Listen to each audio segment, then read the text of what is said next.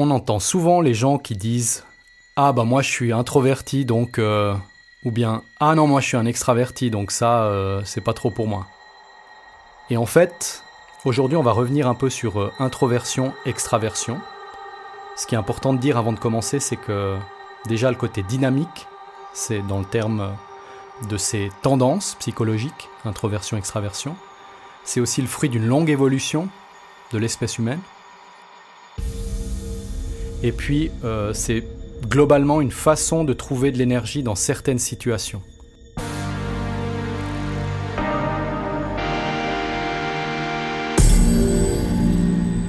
On n'est pas introverti ou extraverti. On a une tendance à l'introversion dans certaines situations, ou bien on a une tendance à l'extraversion dans un certain type de situation. Je suis d'accord jusque-là? Euh, on va explorer aujourd'hui euh, d'où viennent un petit peu ces, ces tendances. Mhm. Ouais. que Tu peux nous dire d'où ça vient à une échelle peut-être plus, euh, plus locale, plus actuelle? Alors, d'où ça vient c'est, euh, Ça a été fait dans les années 1920. C'est euh, Carl Gustav Jung, donc le psychiatre suisse, qui a développé euh, dans son livre les types psychologiques. Il a défini deux grandes tendances, l'introversion et l'extraversion. Et dans ce livre, dans ce système, l'introversion et l'extraversion sont les deux manières de trouver son énergie, de s'alimenter en énergie dans le monde. Et l'une tendance serait plutôt tournée vers l'intérieur, introversion, et l'autre tendance ce serait plutôt tournée vers l'extérieur, vers le monde, l'extraversion. Ce serait un peu pour les origines. Et après, ça a évolué. Et maintenant, on a euh, des tests comme le Myers-Briggs ou, ou d'autres, euh, les, les cinq, euh, les Big Five, donc les, les grands indicateurs de personnalité, qui ont repris ce profilage psychologique pour le meilleur et pour le pire. Parce que parfois, ça va figer les gens dans une, euh, euh, des catégories. Et en fait, c'est un système. Donc, euh, l'être humain, il est dynamique, il est évolutif, il s'adapte constamment. Donc, dès que tu le figes dans un système, c'est qu'il y a quelque chose de faux. Après, c'est intéressant de voir par rapport aux tendances pour s'orienter dans la vie professionnelle, dans la vie affective ou euh, dans le développement personnel aussi. Ce que ça suscite en moi quand tu, quand tu me parles de ça, c'est qu'en fait, c'est une stratégie que chacun a développée, donc une tendance vers l'une ou l'autre direction, pour se rassurer, pour se sentir plus à l'aise, pour survivre en quelque sorte. Absolument. Ouais. Là, tu mets le, le doigt là, là où il faut, si j'ose dire. Et euh, c'est des stratégies fondamentales de préservation de l'espèce. Chaque individu va préserver son énergie et tenter de survivre le plus longtemps possible en fonction aussi de ce dont il a hérité dans le contexte dans lequel il va, il va naître et il va se développer. Oh, Tu parles de, de questions d'héritage, donc il y a une part peut-être qui est innée, mais il y a aussi une grande part, je pense, qui est donnée par euh, les événements qu'on a, que chacun a vécu, les expériences que chacun a vécues, et de tirer la conclusion inconsciente de il s'est passé ça, j'ai réagi comme ça, il s'est passé ça, j'ai réagi comme ça, qui a formé cette introversion ou cette extraversion. Mhm, ouais. Alors, ce qu'il faut savoir, c'est qu'aujourd'hui, dans les dernières recherches, qui ont été faites par exemple sur des insectes aussi, même les insectes qui appartiennent à des communautés plus vastes et qui ont la même fonction au sein de la communauté, ces insectes montrent des grands patterns en fait. Certains insectes, certaines abeilles ou certains, euh, certains cafards ou certaines fourmis euh, vont avoir une tendance à être curieux, donc aller se projeter vers l'avant, et d'autres vont plutôt rester en retrait dans certaines situations, dans les mêmes situations. Et donc, ces grandes tendances évolutives, elles sont euh, très puissantes elles sont partagées dans le, le monde vivant. Et pourquoi je dis ça? Parce que il y a une part d'inné, effectivement, il y a une part d'héritage de ton espèce et de toutes les espèces du vivant, et il y a une part d'acquis. Et les deux, c'est en fait, c'est difficile de, de, de dire, ah ben, il y a 25% d'inné, 25%, euh, enfin, le reste d'acquis. On s'en fiche. en fait. C'est clair que tu peux avoir une influence sur tes tendances de base. Tu peux donc évoluer, tu peux explorer l'autre profil. Ça aura un coût énergétique, surtout dans la phase d'apprentissage. Il y a un moment où ça va te demander beaucoup d'énergie, mais à force de d'évolution comportementale, tu vas pouvoir véritablement influencer de façon extrêmement importantes tes tendances dont tu as hérité. Est-ce que tu encouragerais peut-être du coup à, à explorer des, des, patterns un peu différents que le pattern qu'on a toujours été habitué, surtout si on est peut-être dans une tendance un peu extrême, que ça soit de l'un ou de l'autre côté, on a peut-être à y gagner en essayant de revenir un peu au milieu des deux. Ben, ce qui est sûr, c'est que dans ce podcast, ce qu'on cherche à faire, c'est encourager les gens à essayer, à changer.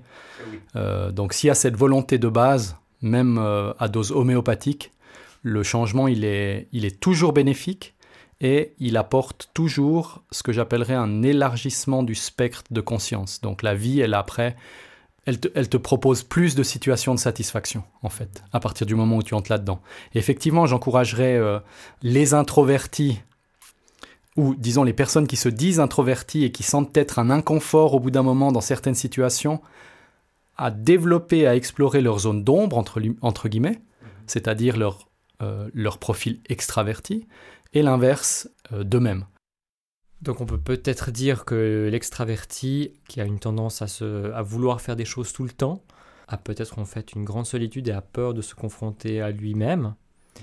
Respectivement, l'introverti a peur de se dévoiler peut-être et de passer du temps avec des gens. Ouais. C'est un petit peu ça, ces genre phrase. En fait, effectivement, là, il y a dans ces profils, il y a une part d'inconnu qui fait peur. Pour l'introverti, comme tu l'as dit, c'est euh, se confronter aux autres pour différentes raisons.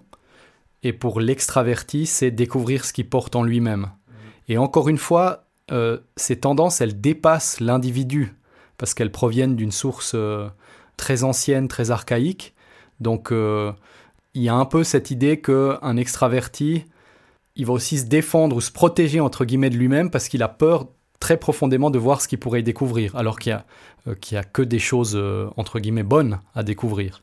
De même, pour l'introverti, euh, il a peur, il a une peur ancestrale, en fait, d'aller au contact du monde, alors que dans 98% des cas, aller au contact du monde, ça peut aussi apporter énormément de, de points de connaissance, en fait. C'est très intéressant ce que tu dis là. Peut-être si on a identifié chez nous notre tendance, mhm. est-ce que tu peux émettre une idée pour chacun des deux profils extrêmes, on va dire, mhm. pour se développer plus loin?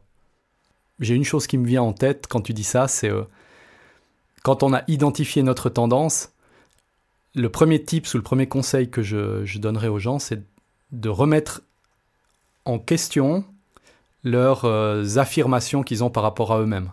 Mhm.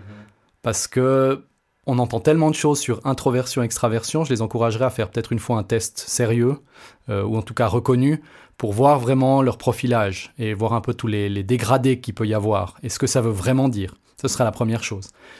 Et après, quand tu as identifié effectivement une tendance, pour les introvertis, je dirais, comme pour les extravertis d'ailleurs, le changement il se fait à dose homéopathique au début. Donc il faut penser à un petit pas qu'on peut faire en direction de notre profil, du profil à explorer. Pour les introvertis, ça pourrait être tout ce qui va aller dans l'expression, l'expressivité ou ce que j'appellerais la collaboration et le dialogue avec des gens qu'on ne connaît pas forcément. Ça peut être des cours, ça peut être des livres qu'on va lire, essayer des, choses dans un domaine où l'adaptation est nécessaire. Et pour les extravertis, la grande tendance serait plutôt à dose homéopathique de trouver des moments pour soi, se retrouver seul. Et dans une solitude, développer ce que j'appellerais une solitude bienveillante ou euh, une solitude confortable. Mhm. Voilà. Ça peut être lire un bouquin euh, euh, le samedi soir, pendant une heure, avant de sortir par exemple. Faire des choses qui sont à contre-courant de ce qu'on a l'habitude de faire, c'est-à-dire se projeter directement mhm. à l'extérieur. C'est là où on apprend le plus, en fait, en se confrontant à des situations qui nous déstabilisent et qu'on a, dont on n'a pas l'habitude. Ouais. Encore, je le répète, dans cette phase d'apprentissage, il y a une perte d'énergie qui va être euh, manifeste. C'est plutôt un investissement d'énergie pour moi. Investissement d'énergie, ouais, absolument. On va gagner euh, après. Ouais. Très bien. Je te propose qu'on s'arrête ici. Bah volontiers. Merci beaucoup pour euh, toutes ces idées. Enfin volontiers.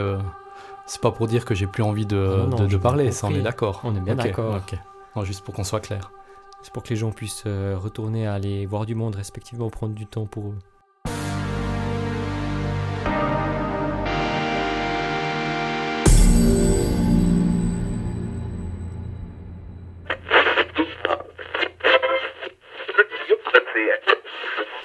Alors, hein, on est prêt? On est Mon prêt. Monsieur Chauvier, il faut, comme c'est le matin, ouais il On doit un peu s'échauffer la voix. S'échauffer la voix en parlant un peu fort, et puis doucement, et puis... La la la la la la la la la la puis la c'est la